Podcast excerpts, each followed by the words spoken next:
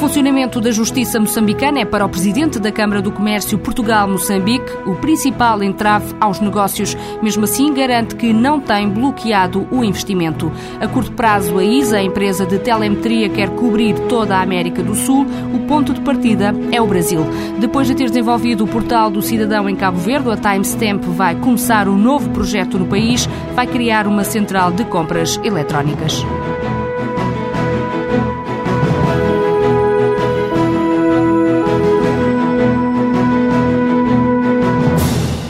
Início do ano é a data prevista pela Timestamp para começar o projeto de compras eletrónicas em Cabo Verde. É uma nova oportunidade que surge depois da empresa de serviços na área das tecnologias ter desenvolvido o portal do cidadão. É um projeto do governo de Cabo Verde para modernizar a administração pública. Sérgio Pena Dias, presidente executivo da Timestamp, afirma que no país há um sério empenho em entrar na era das tecnologias. A experiência com o governo português tem sido uma vantagem para a empresa. É a tentativa, de uma forma acelerada de modernizar e trazer Cabo Verde para um patamar, ou seja, para um século XXI, com processos modernos baseados em, em, em tecnologia aberta e em que há um esforço tremendo por parte das entidades competentes para fazer com que a vida do cidadão cabo-verdiano, quer em Cabo Verde, quer na comunicação com a diáspora, seja mais fácil. Mais fácil, mais simples, mais eficaz.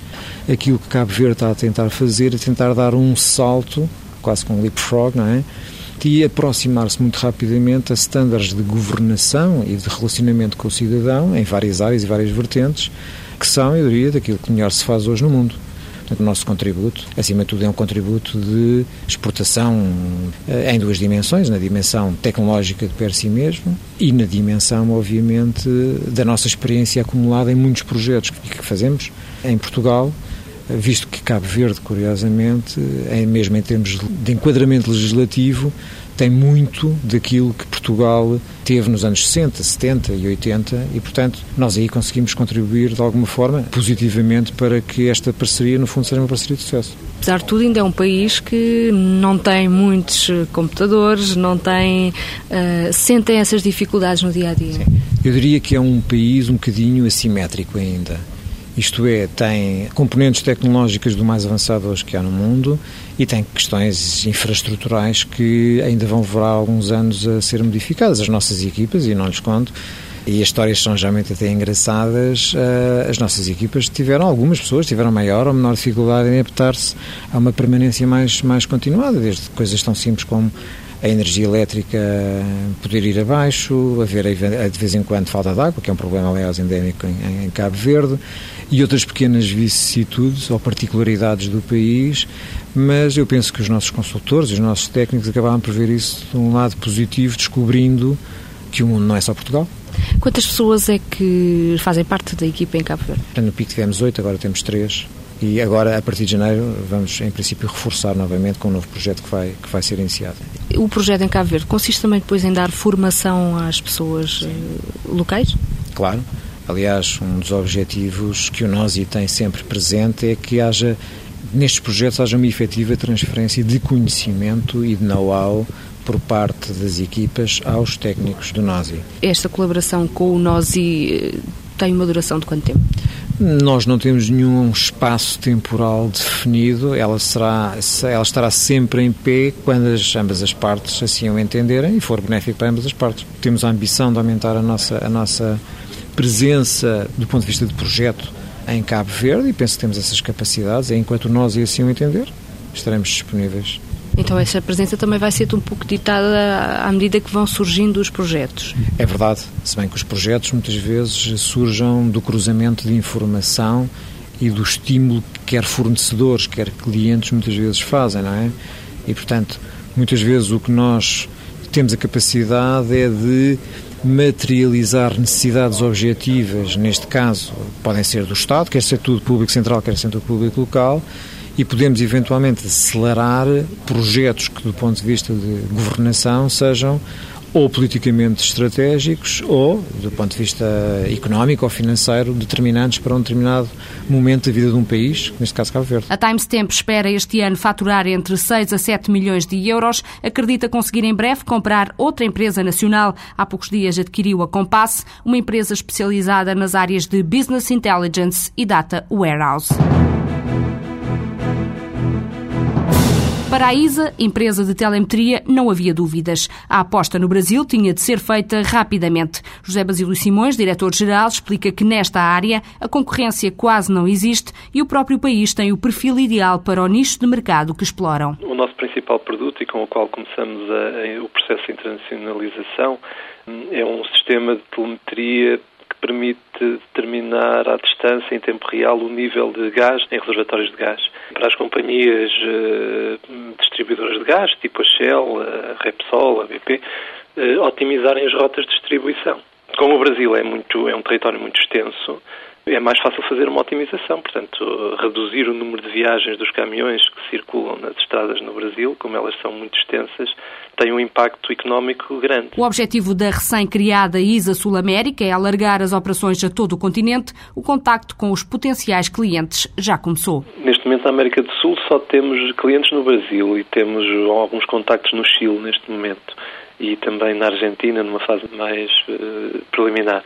Mas esperamos em breve poder avançar primeiro, possivelmente, para o Chile, que é onde, onde estamos a ver que há mais apetência portanto, e um mercado mais maduro, portanto, preparado para, para receber os nossos produtos e depois para outros países também. José Basílio Simões revela que a forma de entrada no Brasil foi muito ponderada. Para além das restrições à importação que pesaram na decisão de criar uma filial, o responsável da ISA afirma que foi preciso ultrapassar outros entraves para garantir o sucesso. É difícil uh, quem não seja brasileiro poder ter sucesso. E daí que, que a ISA Sul América portanto, é constituída com parceiros brasileiros. Por acaso até nem são brasileiros, são portugueses, mas estão a viver no Brasil há 40 anos, portanto eh, é como se fossem brasileiros. De certa maneira isso facilita-nos a penetração e facilita-nos o convencer dos clientes do interesse de facto destas soluções. Mas esses entraves são impostos por quem? Pelo próprio mercado ou pelo Estado que tem ou não um certo protecionismo? Sim, um lado há de facto esse protecionismo do Estado, não é? Portanto, é, é preciso para de facto os produtos serem competitivos fazer o que eles chamam de nacionalização do produto e para incorporando alguma tecnologia local. Portanto, esse foi o pacto que demos e que, com a criação da empresa e com a instalação da pequena fábrica que faz a produção do, dos equipamentos, depois, por outro lado, há, há, determinadas maneiras de fazer os negócios que não são iguais na Europa e, no Brasil. Portanto, há uma necessidade, se calhar, de, de criar uma empatia maior com os clientes. Portanto, cria-se há uma uma relação também, se calhar, um pouco mais emocional do que, do que aqui na Europa. Pronto, e vê-se até o ambiente nas feiras, eles fazem sempre um ambiente muito agradável e um pouco de festa nas feiras. É um clima diferente, portanto, e é necessário criar esse tipo de relacionamento com os clientes para depois conseguir efetivamente vender. José Basílio Simões espera conseguir uma cota de mercado interessante, que não quantifica. Da carteira de clientes fazem parte a Shell, a BP e a Repsol. A empresa já ganhou vários prémios de inovação em Portugal e também no estrangeiro. José Basílio Simões confessa que é no próprio país que sente mais reservas ao uso de tecnologia nacional. Penso que é uma realidade que infelizmente existe, nem tanto a ver com a tecnologia particular que nós utilizamos, mas por uma mentalidade que ainda existe, embora eu sinta que esteja a começar a mudar, mas ainda existe de, de se pensar que os produtos estrangeiros é que são bons. Portanto, há sempre uma desconfiança relativamente à tecnologia nacional. E essa desconfiança existe mesmo até das entidades públicas. Para impulsionar as empresas portuguesas, José Basílio Simões defende o maior apoio. Das entidades públicas e das grandes empresas nacionais darem o exemplo portanto, e, e apostarem na tecnologia nacional. Portanto, esse é o maior apoio que eu, que eu penso que se poderá ter, porque se eu olhar para, para aqueles que são os competidores, os principais competidores da ISA na Europa, verifico que todos eles tiveram no seu próprio país eh, grandes oportunidades em Portugal isso acaba por não acontecer e ser ao contrário, quer dizer, nós temos que conseguir vencer grandes concursos lá fora para depois vir, vir para cá. Com filiais também em Espanha e França e parcerias em quase todo o mundo, a ISA quer ir mais longe e ganhar uma posição no mercado que seja inquestionável. Nós neste momento temos cerca de 10 mil sistemas instalados nestes vários países onde atuamos e estamos neste preciso momento a responder a um concurso em França para 17 mil unidades.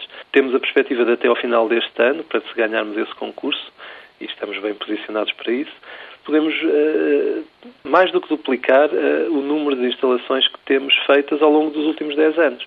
E a tendência é esta. Não? Temos um outro concurso em perspectiva para março do próximo ano para 40 mil unidades. Ou seja, isto está a entrar realmente numa fase de grande crescimento. Ao entrar nesta fase de crescimento, torna-se também apetecível para grandes empresas que que até agora não entravam num nicho de mercado pequeno, mas que quando começamos a falar de grandes números começa, começa a ser possível para elas. E, portanto, se não crescemos rapidamente, podemos perder, de facto, a cota de mercado que temos e perder estas oportunidades que começam a surgir. No prazo de um ano, a ISA, empresa de telemetria, prevê cobrir toda a Europa. Nesta altura está já também a procurar parceiros em Angola e Moçambique. Mais do que os aspectos legais e fiscais moçambicanos, o presidente da Câmara do Comércio Portugal-Moçambique considera que a justiça tem sido o maior problema que os empresários enfrentam no país. Ainda assim, José Pedrosa Lopes diz que este e outros entraves não chegam para desmotivar o investidor. Mão de obra pouco qualificada, pequena corrupção, que é aquela que mais se sente no dia a dia, criminalidade que mesmo que não se sinta, mas pelo menos tens conhecimento dela. Mas essas dificuldades não têm sido até hoje, de maneira nenhuma, motivos para as pessoas deixarem Moçambique. Em termos legais e fiscais, que tipo de entraves é que existem? Eu assentaria uma, talvez a maior, a questão da justiça. A justiça, efetivamente, sente efetivamente que há uma preocupação deste governo em, em melhorar a máquina da justiça, mas por outro lado sente também efetivamente que ainda falta muito tempo. Leis existem, eh, fiscalização das leis eh, aí é mais difícil e depois fazer justiça e fazer com que os tribunais funcionem é mais difícil. Parecendo que não, isto cria alguma desconfiança ou retira alguma motivação de investimento. Portanto, geralmente Moçambique eh, caminha e pretende ser um Estado de Direito, mas efetivamente a justiça é um dos aspectos que que, os empresários mais têm sentido necessidade, efetivamente, da justiça funcionar. Em termos fiscais, há efetivamente uma lei de investimento, que nem é nem melhor nem pior do que qualquer outro país do continente africano, nomeadamente na região. Existe uma banca que funciona, portanto, com certeza que com taxas de juros elevadas, e aí, digamos, são políticas internas do próprio Banco Central que faz com que as taxas de juros sejam elevadas face eh, a uma inflação que se pretende controlada, e ela está sendo controlada ainda não por vias de mercado, mas por vias de medidas tomadas pelo Banco Central. Efetivamente, esse é um, é um, é um handicap também muito grande, uma vez que as taxas de juros que neste momento são praticadas no, no mercado moçambicano são extremamente elevadas. Portanto, face ao mercado pequeno, face às dificuldades, umas taxas de juros e da própria, o mundo empresarial, de necessitar, como em todo o mundo, de se financiar no banco, há dificuldades, efetivamente, em conciliar estas taxas de juros com as margens, com que são margens de comercialização que são utilizadas no mercado. Quais são os incentivos que existem ao investimento estrangeiro? Há uma lei de investimento, praticamente é igual para o investidor nacional e investidor estrangeiro.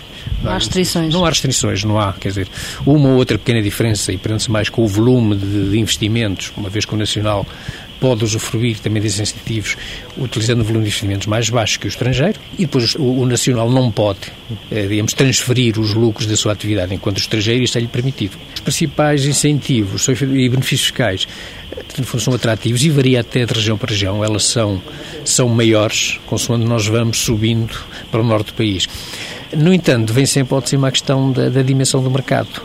Sendo um mercado com um poder de compra baixo, e estando o principal poder de compra à volta, ou na cidade de Maputo, à volta da cidade de Maputo, o que faz é que, mesmo com menores incentivos ou menores benefícios fiscais, os empresários têm nos últimos anos, e já de 94, 95 esta parte, acabam por optar por se instalar no Maputo, Grande Maputo.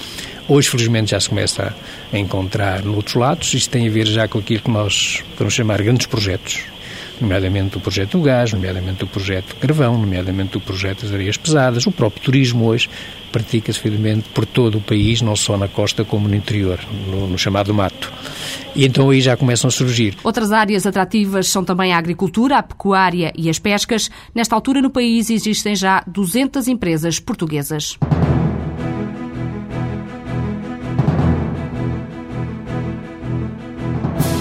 O atraso nas reformas estruturais continua a fazer com que Moçambique seja classificado pela OCDE como tendo um clima de negócios adverso. O relatório Perspectivas Económicas em África, divulgado esta semana, mostra que ainda assim foi o país que mais cresceu nos últimos dois anos entre os não produtores de petróleo por duas razões. Graças ao modelo de transição pós-conflito bem sucedido e também à sólida estabilidade política.